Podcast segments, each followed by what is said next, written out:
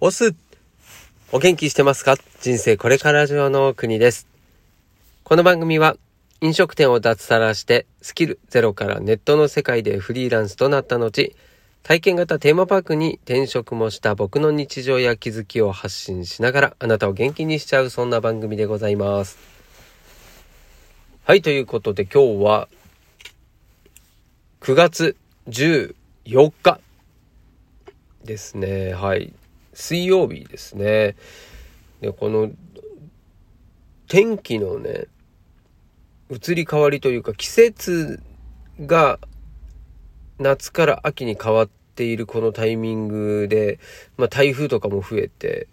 でこの北海道のね今札幌の今日の気温がですね朝の段階で17度だったんですねで一方でねニュース見たらびっくりしたんですけども他のねその関東の方とかはね34度とかって言って熱中症で病院に搬送されたなんてニュースも出てたぐらいでですねこの地域によってのこ天気の差気温の差っていうのは本当全然違うんだなっていうことをですねまあ本当感じますよね。もうまあそれはさ冬ね雪降ってるとこ降ってないところっていうそういった見た目とかの差もありますけれども同じ日本でねこれだけね気温の差があって一方ではもうねこうさ風冷たくて寒くてですねもう上着を着てない着てないと大変だという北海道と真逆ですよね。そんなね寒暖の差十分気をつけてね風邪などひかないようにしたいなというふうに思っている今日この頃でございますけれどもはい本題に行きたいと思います今日は消費だけする人と生産もする人という話をしたいと思います。で、これどんな話をするのかというとですね、最近僕がなるべく意識をするように心がけていることなんですよね。うん、この、まあ、消費だけする人っていうのは昔の僕なんですよ。で、消費をするっていうのは何かをね、うん、例えば、稼いだお金を使って何かを買うっていう行為もそうだし、あとは、例えばテレビをつけてね、テレビを見る。これも消費してますよね。自分の時間を消費していると。そんな感じで、とにかく何かを使ったりですね、見たりとか、自分の時間やお金、そういったものをどんどんこう減らしている行為ですね。でこれを、ま、僕は当たり前のことだと思っていたんですよね。で、テレビ見ることが悪いことでもないし、ね、自分で稼いだお金で何かを買うっていうのも、もうこれはまあごく自然なことだと思うんですけれども、当然何かを買いたいから働いているわけで、うん、ただ、その、生産もする人になった方が、絶対いいよなって。それはもう、ここ最近は本当思っていて、うん、その、これ会社員あるあるなのか、会社員だったりすると、そういうね、こう消費するっていうこと自体に疑問を持たないくなっちゃうのかなと思うんですよね。っていうのはその会社の中で働いてればですね、お金がもらえると。で、そのお金を使って生活費に充てるっていう、ごくなんか当たり前の、そういう中にですね、疑問を持ってほしいのが、これ、自分たちが、もしその会社にいない状態でですね、何かを、まあそうだね、もう自給自足するぐらいの生活をするとしたらですよ。そしたらですね、先に何かを作っておかないと、で、それは当然誰かが欲しいって思うものですね。ニーズがあるものを作る。まあ、ものじゃなくても、サービスとかでもいいと思うんですけど、もうそれを作った上でね、それをですね、誰かが欲しいっていう人が現れて、それでそのものを売ったり、もしくは使ってもらったりすることによって、対価としてね、お金、もしくは何かと物々交換する、なんていうことが、できることによって裕福になってるじゃないですか。でもこれがですね、その消費だけする人って考えると、その消費するの前提だとしたらですね、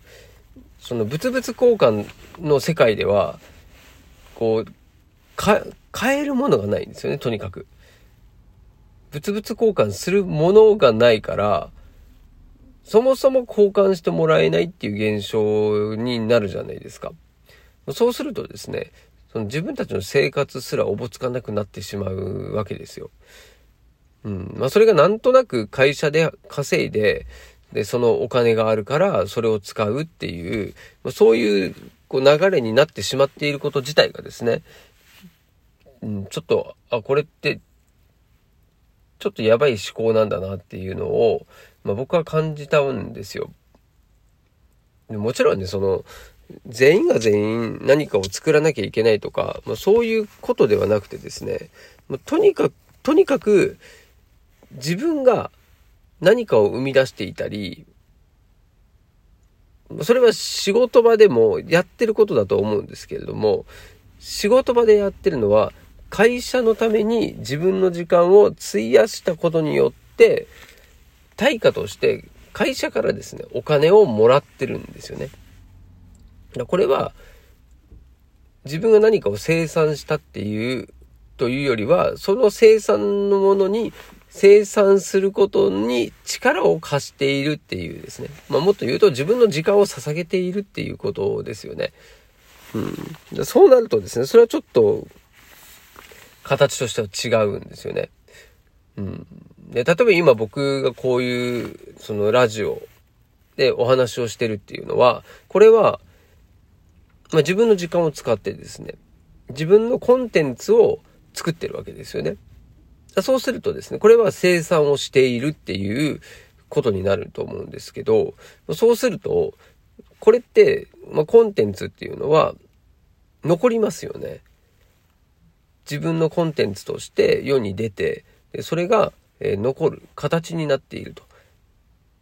こうするとですね、今度はそのコンテンツ自体が、もしかしたら、え、何かと交換できる、そういったものになる可能性があるし、そうするとそこで、え、別の何かをもらえるっていうですね。まあ、そういうことなんですよね。で、これ、その、消費だけする人が悪いとかいいとか、そういうことではなくて、僕も昔ね、そういう考えしか持ってなかったし、別にさ、例えば、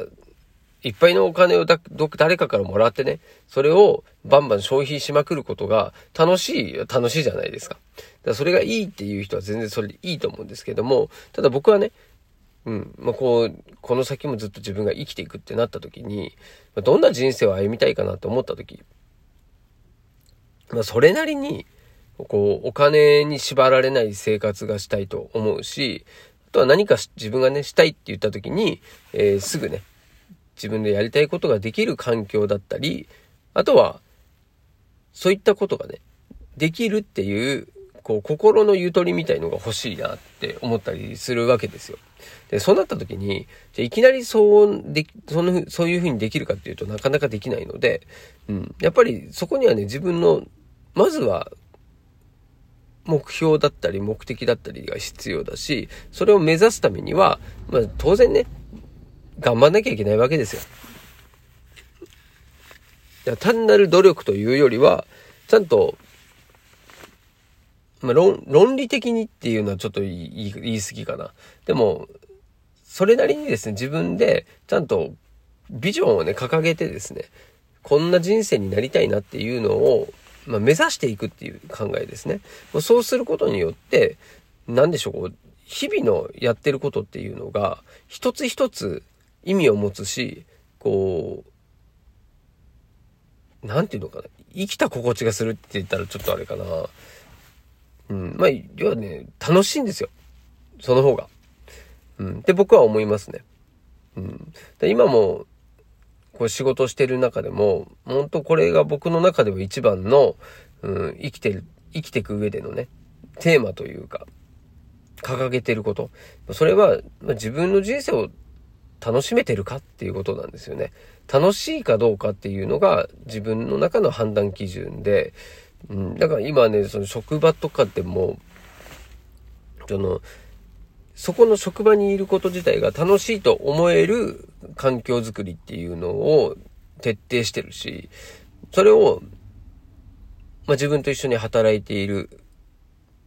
まあ、社員の人とかにもですね、それをですね、共有してですね、自分はこういう考えで仕事してるからと。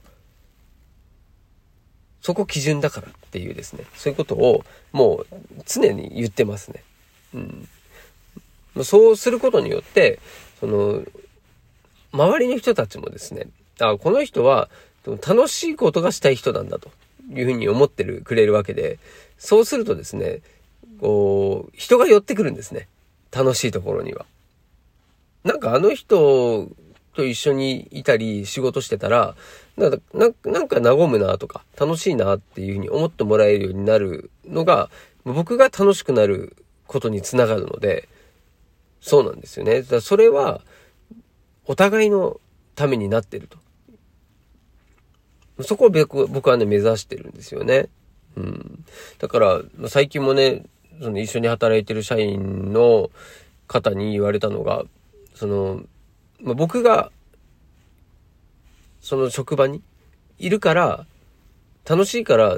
この仕事は好きです、みたいな、そういうことを言ってくれたんですね。で、それって、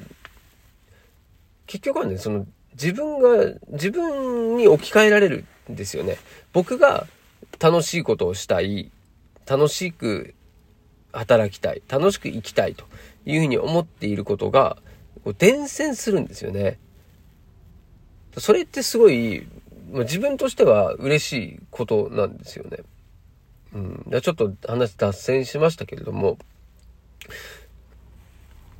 消費だけする人っていうのはどちらかというと、その、世の中のサービスとか商品とか、そういったものをうまくですね、なんていうのか、手のひらで転がされているっていう表現が正しいかはちょっとわかんないですけども、やっぱり、ね、操られてるんですよね。その消費行動そのものがですね、そこ、なんていうのかな、企業とかの思惑通りになってしまっているんですよね。うん、それよりは、え自分が作っているコンテンツだったり、サービスだったり、商品だったり、まあ、そういったものをですね、こう、人に与えながら、使ってもらいながら、その結果としてですね、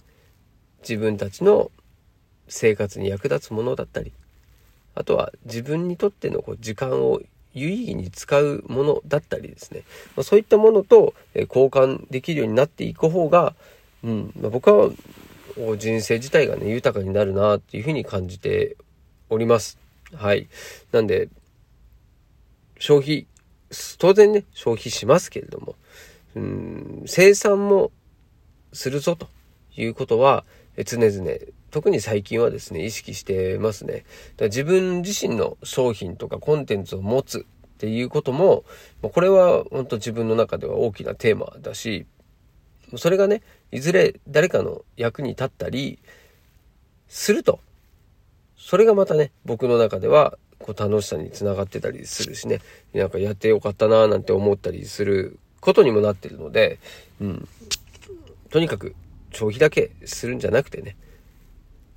何か作っていこうよと。はい。まあそういった話をしたかったのが今日の放送でございました。いかがでしたでしょうか？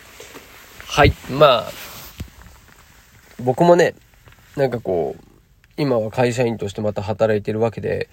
うん、こう会社の中にいると、こう自分で何かを作るっていうのが、こう会社のものを作っているのと、自分のものを作ってるのが、ちょっとあやふやになるんですよね。